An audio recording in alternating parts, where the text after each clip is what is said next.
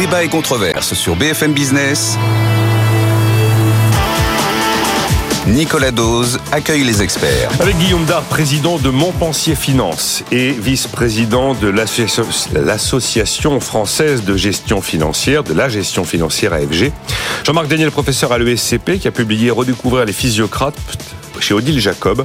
Il est membre du comité éditorial de Pour l'écho avec à la une du numéro de février, crise du logement à quand la fin des travaux. Et le hors-série toujours disponible sur 40 idées reçues démontées par les chiffres. Et Christian Parizeau, économiste conseiller auprès d'Aurel BGC. Est-ce que c'est le moment, Jean-Marc, de durcir l'assurance chômage? On vient de le faire deux fois en l'espace de deux ans et demi. Il faut en mettre une nouvelle couche. Visiblement, c'est la seule piste aujourd'hui envisagée par le gouvernement. Oui, ce qui est intéressant, c'est que ce soit la seule piste envisagée par le gouvernement. Dans le lien qui entre la croissance et, l'emploi, euh, il, y a, toute une période où on faisait un lien en disant c'est la croissance qui crée l'emploi. C'était la loi d'Okun, on apprenait ça à nos étudiants. Or, euh, non seulement sur les politiques qui sont menées, mais aussi sur les théories économiques qui sont maintenant émises par euh, les chercheurs, il y a cette idée qu'en fait, il faut revenir à une vision plus traditionnel et plus 19e siècle où c'est parce qu'il y a de l'emploi qu'il y a de la croissance. C'est-à-dire la, la, la, croissance, elle ne tombe pas comme la MAD, elle ne tombe pas d'une décision extérieure, elle ne tombe pas d'une politique budgétaire expansionniste. La croissance, elle est le fruit du travail de gens qui se lèvent et pour aller travailler au petit matin et donc elle est le fruit effectivement de l'emploi.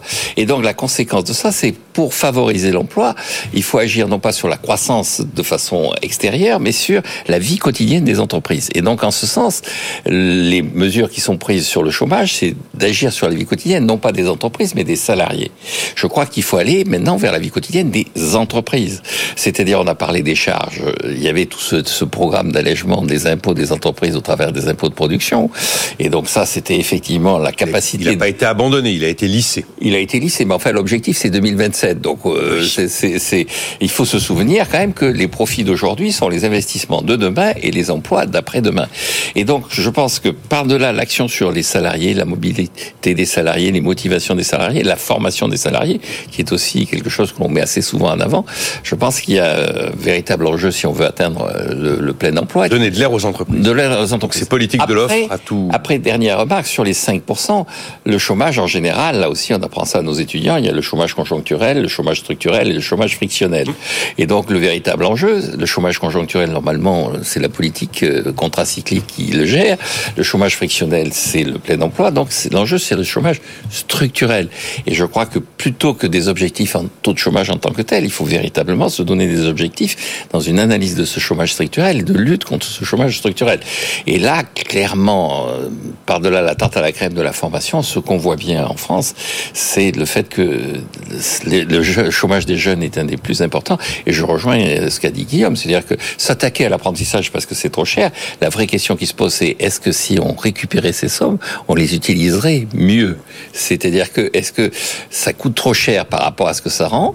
Est-ce qu'il faut le supprimer en tant que tel? Je pense que la vraie, d'ailleurs, c'est la réflexion de Bruno Coquet, c'est est-ce qu'on ne pourrait pas mieux utiliser ces sommes? Mais il n'y a pas l'idée que ça a été négatif. Il y a l'idée que c'était pas forcément l'emploi le plus pertinent des sommes qui ont été consacrées à ce. En tout cas, vous me dites, Jean-Marc, qu'une une troisième étage de réforme d'assurance chômage, ça vous semble pas être l'idée, la martingale gagnante Non, mais une idée, mais ça suffira pas. Ah, après cette brillante démonstration top-down de, Jean-Marc, moi je voudrais être bottom-up. Qu'est-ce que vous penseriez, Nicolas, d'un contrat d'assurance que vous êtes obligé de souscrire?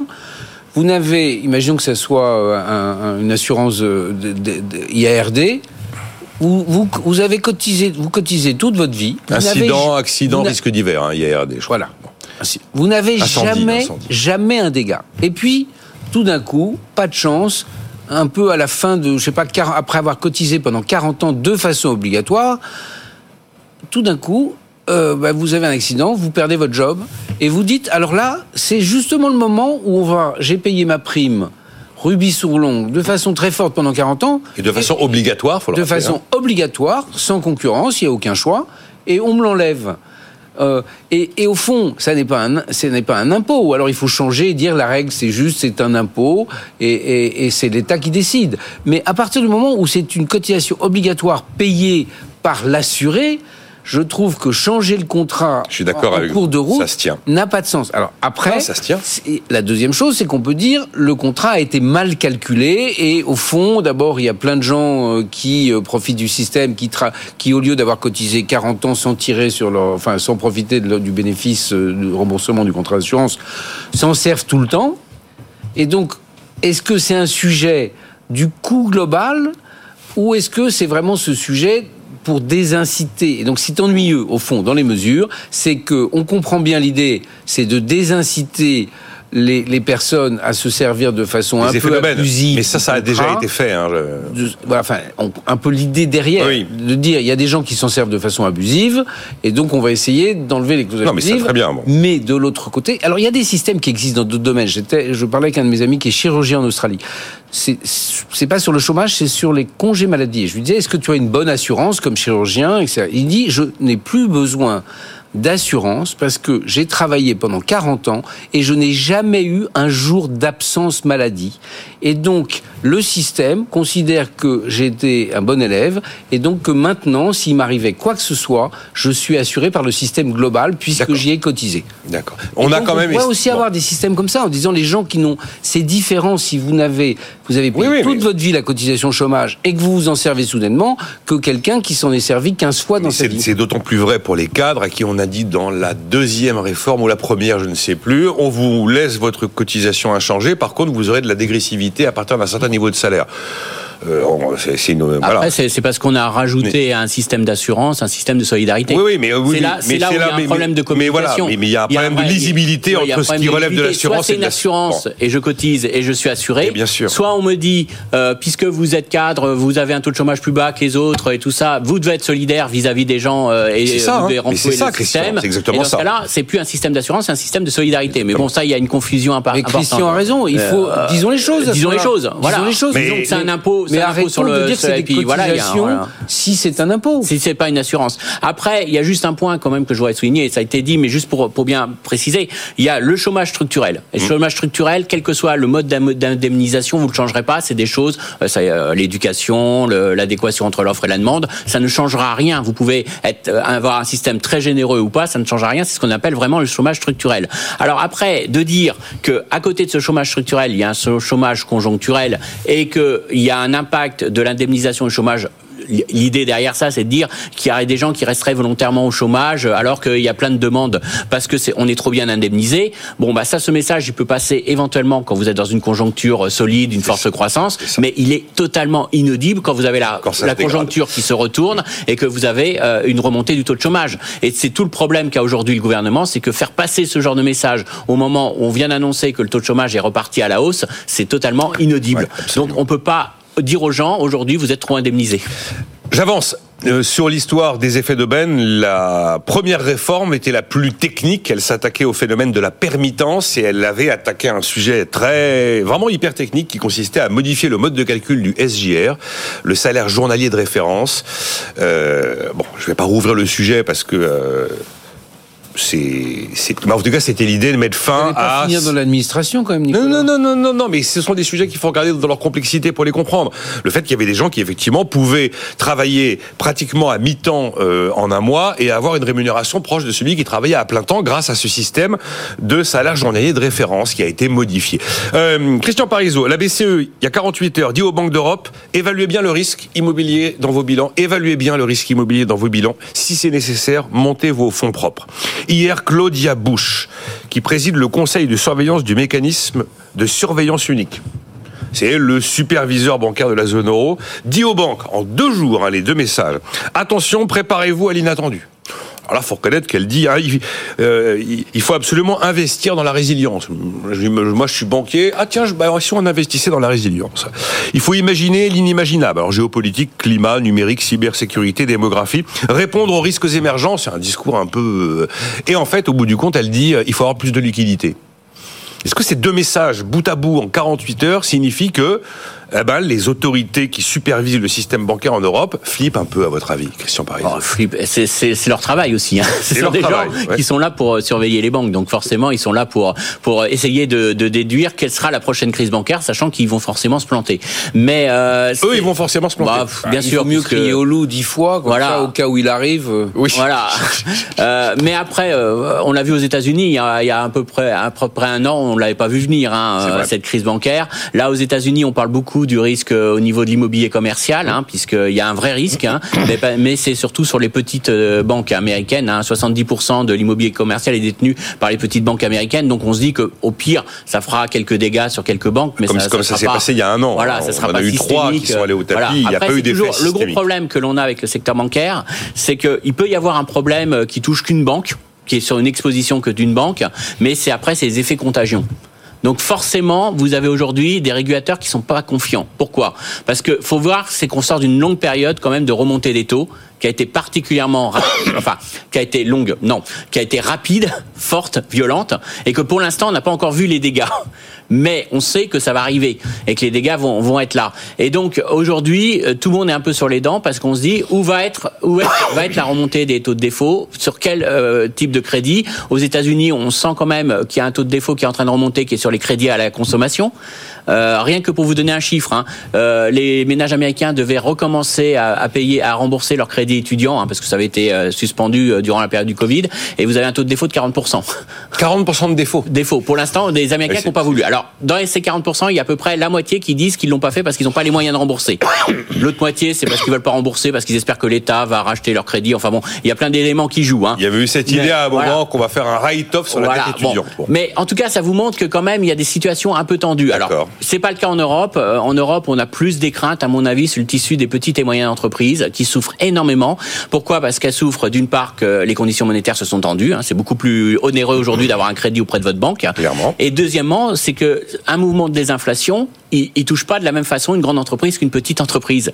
Et aujourd'hui, le gros problème, c'est que les petites et moyennes entreprises, c'est elles qui ont le plus la pression du mouvement de désinflation. C'est-à-dire que quand vous pouvez plus repercuter la hausse des prix, euh, bah déjà, c'est les grandes entreprises mettent la pression sur leurs fournisseurs et les fournisseurs, c'est elles qui n'ont pas les marges de main d'œuvre pour euh, absorber ce choc, alors qu'elles étaient déjà dans des conditions euh, financières assez tendues. Donc, il y a un élément à suivre. Où sont, où va, euh, quel est l'impact de la politique monétaire? On l'a pas encore vu totalement. Il va arriver. Et quel sera l'impact sur le bilan des banques Et après, il faudra voir la solidité des banques et éviter tout effet contagion. Donc, je dirais que oui, c'est bienvenu, mais voilà, on, on, est obligé aujourd'hui d'être très prudent parce qu'il y aura forcément un coût de ce durcissement de politique monétaire. Le message, c'est préparez-vous à tout parce qu'on n'a pas tout vu, si je résume ce que me dit Christian Parizeau, euh, Guillaume. Alors, hein. trois éléments. La première chose, c'est quand les taux d'intérêt montent, c'est mauvais pour l'immobilier, puisque les coûts de financement sont plus élevés, et que l'immobilier, en termes de valorisation, c'est comme une obligation à très long terme, donc c'est l'inverse des taux d'intérêt. Les taux montent, la valeur de l'immobilier baisse.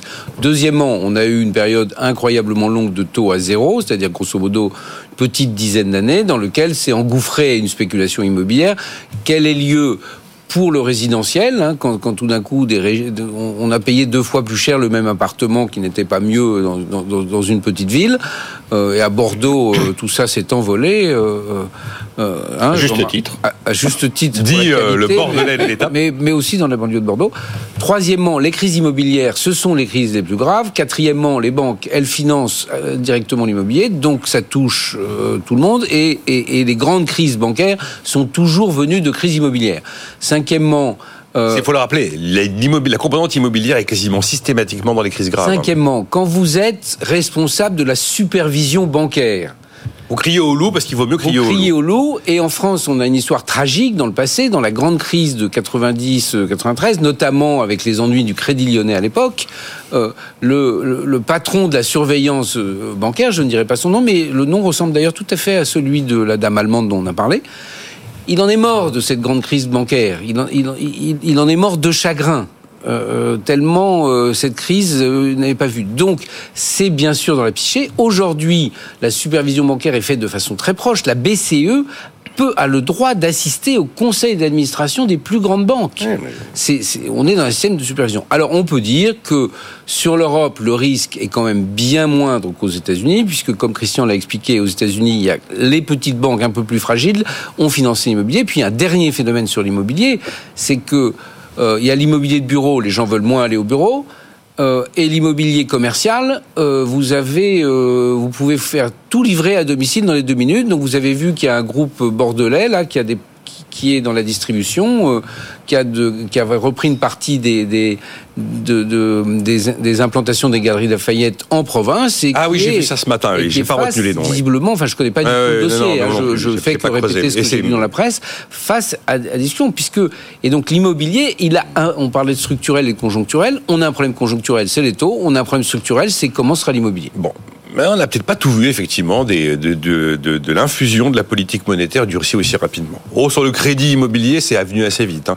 On, quelque chose à ajouter, Jean-Marc, par rapport à l'attitude du... Effectivement, le superviseur, il crie au loup, parce que s'il crie pas au loup, oui, lui dira, mais pourquoi oui. vous n'avez pas crié au loup? Le, le, superviseur crie systématiquement au loup. C'est donc... Euh, et avec d'ailleurs des, formules très générales qui n'ont absolument aucune... Investir dans la résilience, oui, Investissez dans la résilience. Oui, oui, oui. C'est une... C'est plus un superviseur, c'est une euh, agence de communication. Et donc, euh, le véritable enjeu, je pense qu'il y a, pour moi, il y, a, il y, a, deux choses importantes. La première chose, c'est effectivement la, la volatilité de la politique monétaire. Les taux d'intérêt sont descendus très bas, puis remontent très vite. Et euh, les nouvelles règles comptables ont comme conséquence de donner une amplification à ces évolutions. C'est-à-dire qu'on est passé en mark-to-market alors qu'on avait une comptabilité historique. Et donc, il Ça fait eu... très longtemps maintenant que le mark-to-market est Oui, j'entends bien. Mais je veux dire, je pense que les, euh, les débats qui avaient eu lieu à l'époque sont toujours sur la place. Il y a encore des, des, des, publications théoriques sur ce sujet, et je pense que les banques n'ont pas totalement mesuré l'ampleur de ces modifications. Quand de... même, quand même. Mais non, parce que ces modifications, encore une fois, il y a, il y a, et, et, pourquoi Et je vais la deuxième argument, mais pourquoi C'est parce que il y a quand même cette idée que euh, le côté procyclique des nouvelles normes comptables ne peut pas être ignoré par les gens qui font ces normes comptables. Et donc, il y a un moment donné où une partie va être révisée. Et le deuxième élément, c'est le fait que, effectivement, par rapport aux périodes, on parlait de 1830 et tout ça, il y avait un juge ultime, c'était la quantité d'or. Là, maintenant, la quantité de dollars, la quantité d'euros, elle est illimitée. Il suffit que la Banque centrale le décide.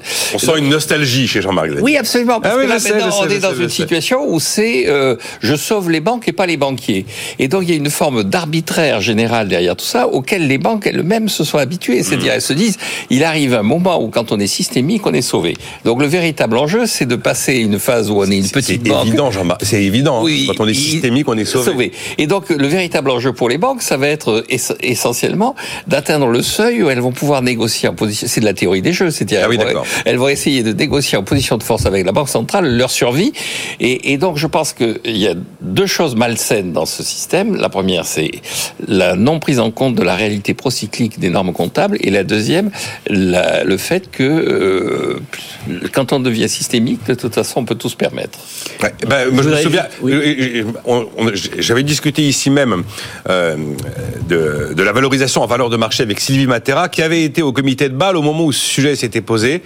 Et elle dit, objectivement, je suis plutôt opposé. J'ai été plutôt opposé, mais je pense qu'il faudrait oui, pas. Non, mais en même temps, elle disait, je pense qu'il est difficile de faire machine arrière. C'était une émission à laquelle je participais. Oui, vous y étiez. C'est pour, c'est oui. parce que j'avais déjà soulevé le truc. Elle a dit ça, et, et, moi, je reste sur la position. Je pense que le, le, le, la réflexion sur les conséquences du procyclique du mark to market n'est pas arrivée à son terme. Je pense qu'il faut mais encore le, poser le, la question. Mais le débat est posé depuis la valeur. On n'a toujours pas réussi à trancher l'histoire. La valeur d'un. Oui, euh, Guillaume. Une banque qui aurait accordé un crédit à 25 ans à 1%. Oui, oui, oui. Ce oui, qu'elle a oui. fait il y a 3 ans. Quand les taux sont à 4,5%, elle l'a stocké est, à 1%. Ouais. Quelle est la valeur théorique instantanée actualisée de ce crédit? La valeur théorique actualisée. Ben, vous allez prêter ce... à 1%, les taux sont à 4, c'est comme le prix d'une obligation, ça va varier. Donc je vérifie. Ah ben, quand, on est à, quand on est à taux fixe, justement, il y a. Écoutez-moi, regardez du côté emprunteur. Oui. Pour le prêteur, il a prêté à 25 ans à 1%. Mmh. Eh bien, ce crédit, il vaut qu'est-ce qu'on dirait Au moins 40% de moins 6, hein si c'est à 10 ans, c'est une sensibilité. 25 ans, 25 ans. À 25 ans, alors je sais pas en tête la sensibilité. Ben, mais... À mon avis, il vaut pas loin de la moitié, en théorie. Alors, heureusement, on n'est pas allé au mark-to-market, parce que sinon, il faudrait dire que les banques, sur tous les crédits qu'ils ont perdus, devraient constater une perte latente de, euh, de, de, de au moins 30%. D'accord. Non, mais après, il y a, mais, il y a, euh... je pense qu'il y a un autre point que moi je, je soulignais, c'est dans la réglementation, il y a un point très important. La réglementation qui joue, de qui? Parce Pas que... la réglementation des banques. Aujourd'hui, d'accord. Euh, euh, il y a un vrai point de fond, c'est que plus on réglemente et plus on durcit la réglementation, plus on a des banques qui ne peuvent plus prendre de risques. Ça a été le discours, ça a été le discours des banquiers et des assureurs éternels pour qu'on leur lâche la. D'accord, mais juste, juste pour vous dire pourquoi ça, ça devient dangereux. Non, je vais vous expliquer pourquoi c'est dangereux parce que on le voit très clairement quand les marchés financiers connaissent des pointes de volatilité on a les banques qui ne prennent qui se retirent des marchés et on a un, un retrait de liquidité à ce moment-là et ça accentue la volatilité des marchés. Donc ça c'est un des, gros éléments qu'on a aujourd'hui, qu'on a un vrai problème, c'est où mettre la barre de la de la réglementation. C'est-à-dire que plus vous êtes strict sur la réglementation, plus vous créez des risques de retrait de liquidité sur les marchés et plus vous augmentez le risque de marché. C'est pas intuitif comme ça. Je comprends. et encore plus sur les assureurs. et encore plus sur les assureurs, parce que vous ne permettez pas à ces acteurs par la réglementation de jouer leur rôle d'apport de liquidité et de prendre des risques. Donc on a un vrai problème aujourd'hui de la réglementation, c'est qu'on a une réglementation qui est très lourde et on, a, on est en train de chercher la prochaine crise. Et donc pour ça, on met euh, des, des, des contraintes très fortes. On a de l'autre côté des banques qui, dès qu'ils voient, alors c'est la VAR, hein, la, la, la, la value at risque, dès qu'ils voient leur, leur, euh, leur, euh, leur ratio exploser, et tout de suite ferment, ferment leur activité ou réduisent leur, leur emprise, et ça crée des risques de marché. Donc moi je trouve qu'aujourd'hui on a un vrai problème à ce niveau-là de bien placer où est un débat qui est très ancien aussi celui-là. Il, est toujours pas, il est toujours pas tranché lui non plus. Mais on le reverra forcément. Ben, on le rouvrira. J'ai entendu les assureurs hurler contre solvabilité pendant compléter le bon propos de Christian, autrefois, il y avait une grosse crise en bourse ou euh, sur le marché de la dette, les grands zinzins, comme on le disait, c'est-à-dire la caisse des dépôts, et je pense qu'elle, elle continue à le faire, et les grands assureurs, ils achetaient, si j'ose dire, ils disaient, bah, c'est bien, le marché a un coût de déprime, il est justifié, pas justifié, mais il est souvent exagéré, et donc c'est un bon moment pour investir. Et inversement, quand il y avait une euphorie exagérée, ils avaient tendance à vendre. Donc ils avaient ce rôle contracyclique qui était nécessaire et qui donnait de la liquidité euh, au marché financier. Aujourd'hui, comme l'a dit Christian, vous avez une technique qui fait ah si ça bouge trop, au fond, on ne sort pas le parapluie quand il fait quand il pleut. C'est-à-dire que le parapluie, euh, vous pouvez l'avoir comme ombrelle quand il fait beau, mais s'il fait mauvais, vous dites ah non non c'est trop dangereux, on peut plus sortir. Et, et vous pouvez avoir les exagérations de crise, c'est-à-dire on n'a on, jamais vraiment bien compris pourquoi il y avait eu la crise, le crack de 87, mais ces mécanismes que là, et on l'a connu en mars 2020. En mars 2020, le marché monétaire s'est bloqué. C'est-à-dire qu'il n'y avait plus de financement. Et il a fallu une dizaine de jours à la Banque Centrale Européenne pour redonner vraiment la liquidité dans le système. Mais ces mécanismes qui sont là pour être prudents, ben, vous conduisent à ce qu'il n'y ait pas de pompiers quand il y a un incendie. Les bons vieux débats. Hein. Et oui, non, c'est enfin, pour me permettre un jeu de mots. Allez-y. Je dirais que la VAR rend avare. La, la... la VAR rend avare. C'est-à-dire que la, la VAR fait la, la, variation sur le risque fait que les gens se retirent du marché. Et donc tous ces gens qui ne rêvent que de communication, je leur cède ce slogan. D'accord. La VAR, la variation. Oui, la VAR rend avare. Euh, on a 5 minutes 20. Le Conseil d'État a chargé l'ARCOM, le gendarme des médias, de veiller au pluralisme et à l'indépendance de la formation après un recours qui a été engagé par l'ONG Reporters sans frontières contre CNews. Euh, RSF considère que CNews est un média d'opinion. Je ne sais pas ce que RSF pense de France Inter, par exemple. Euh, et donc le Conseil d'État considère que le décompte de temps de parole des personnalités politiques, ça ne suffit pas. Et qu'il faut y ajouter les prises d'opposition, y compris les prises d'opposition des chroniqueurs que je suis par exemple ici, des animateurs que je suis par exemple ici, des commentateurs que vous êtes Jean-Marc Daniel. Alors euh, bon, nous on n'est pas vraiment sur un terrain purement politique, on est sur un terrain économique. Il va falloir nous mettre dans une case, il va falloir dire si on est quoi, ceci ou cela. Je ne sais absolument absolument pas comment l'ARCOM va mettre en place la panoplie d'outils. Parce qu'à un moment, il faut pouvoir répondre avec des outils aux demandes du Conseil d'État. Euh, Guillaume Dard, ça vous inspire quoi? Euh, D'abord, cette usine à gaz, parce que c'est une usine à gaz.